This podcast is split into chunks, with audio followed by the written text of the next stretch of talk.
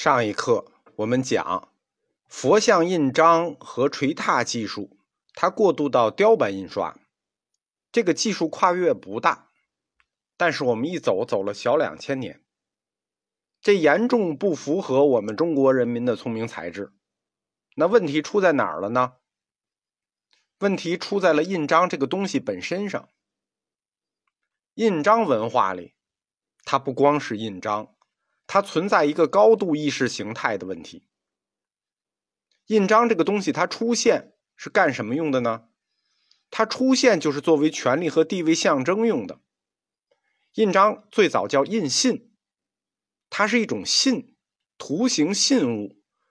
古代只有政府、军队、诸侯、皇上才可以用它。就是到来到了后来发展到民间，那也是士大夫、读书人。士绅官员能用它，你以为你一个平头老百姓，你就用章了，你就用印章了，你能摁个手印就不错了。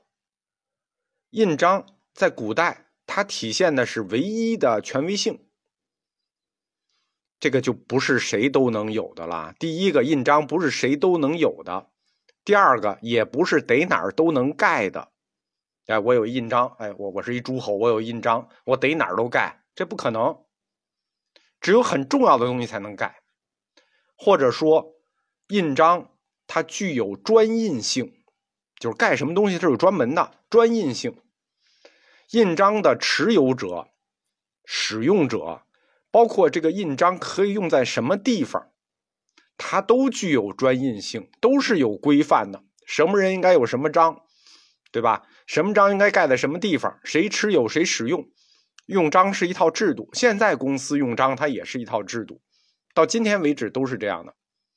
私章你可以自己刻，公章你能随便刻吗？那得有指定单位刻，而且还要到政府机关备案，对吧？即使私章你可以自己随便刻的，你敢随便盖吗？对吧？大家都清楚，盖章这个东西是要负法律责任的。印章文化里，它隐含了一种意识形态。就是君权神授这个思想的延伸，它蕴含的是权力，对吧？印信它蕴含的是权力，所以说章这个东西不能随便用，它就形成了一个民族的整体文化意识。说章这东西我们不能随便用，不能随便有，不能随便用，不能随便盖。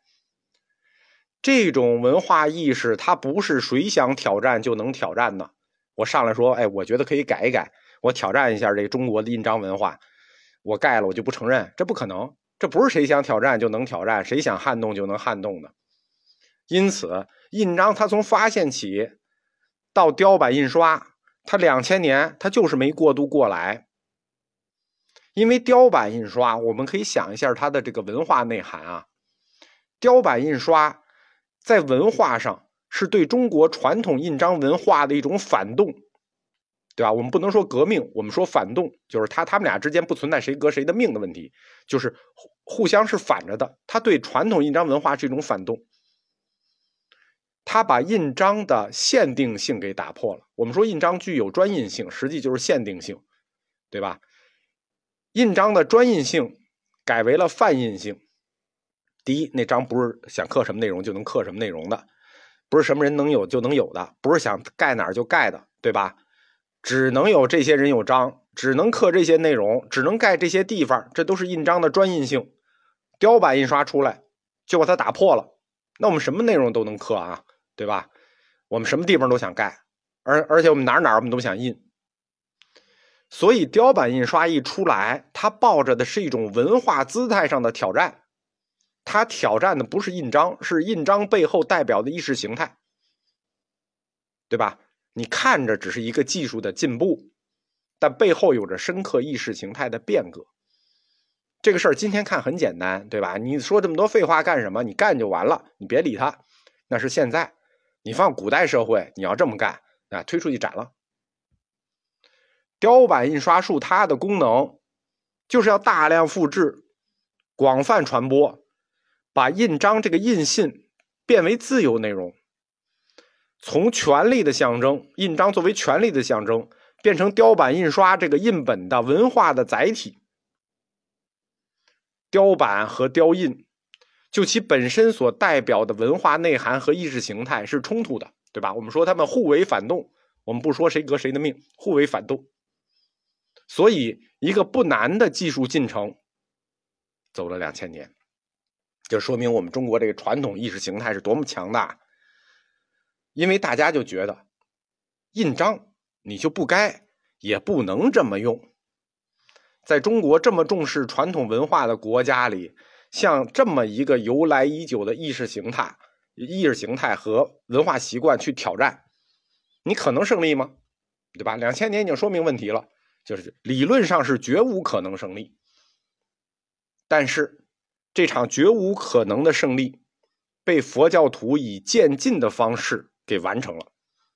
对啊，佛教徒完成了这个工作啊，除了佛教徒，真的别人完成不了。为什么呢？因为问题最关键的一步就是佛像印章的出现，解决了这个问题。佛像印章，对吧？我这个印章上是佛。那你说佛大还是天大？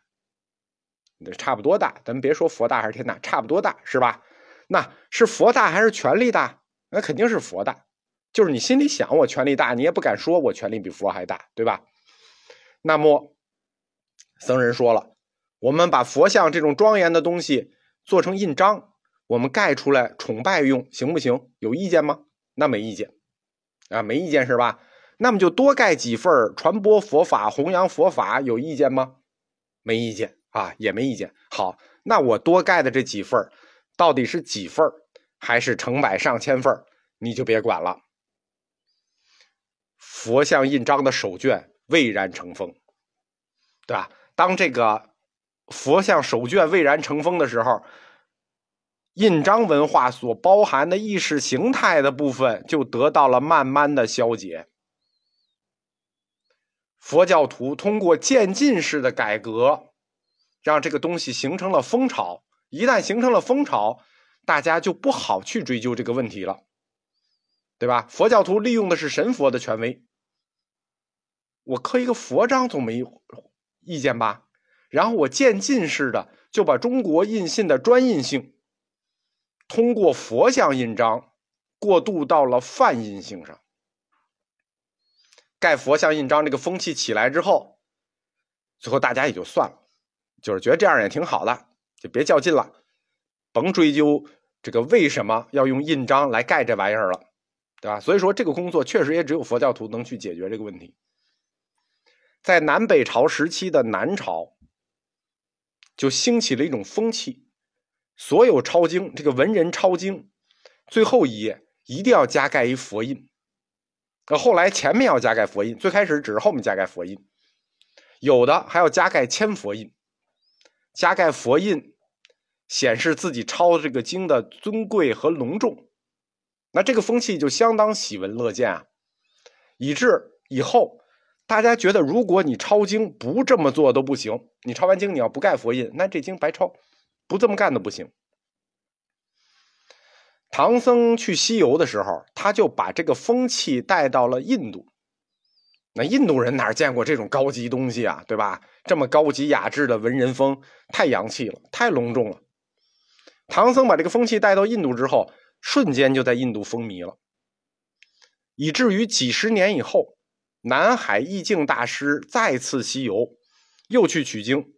这时候他从印度带回来的佛经有意思了，卷轴前后。都加盖了佛像印章，说明在很短的时间里头，印度佛教界已经就被我们中国文化给洗礼了。所以，我们从史实出发，客观的说，正是佛教对印刷术的这种强烈需求，佛教徒对雕版印刷技术的这种不断探索，最终推动了印刷术的发明。隋唐两代是我们中国佛教最黄金的时代，而印刷术最大的分支，也是第一个分支——雕版印刷术，就应运而生了。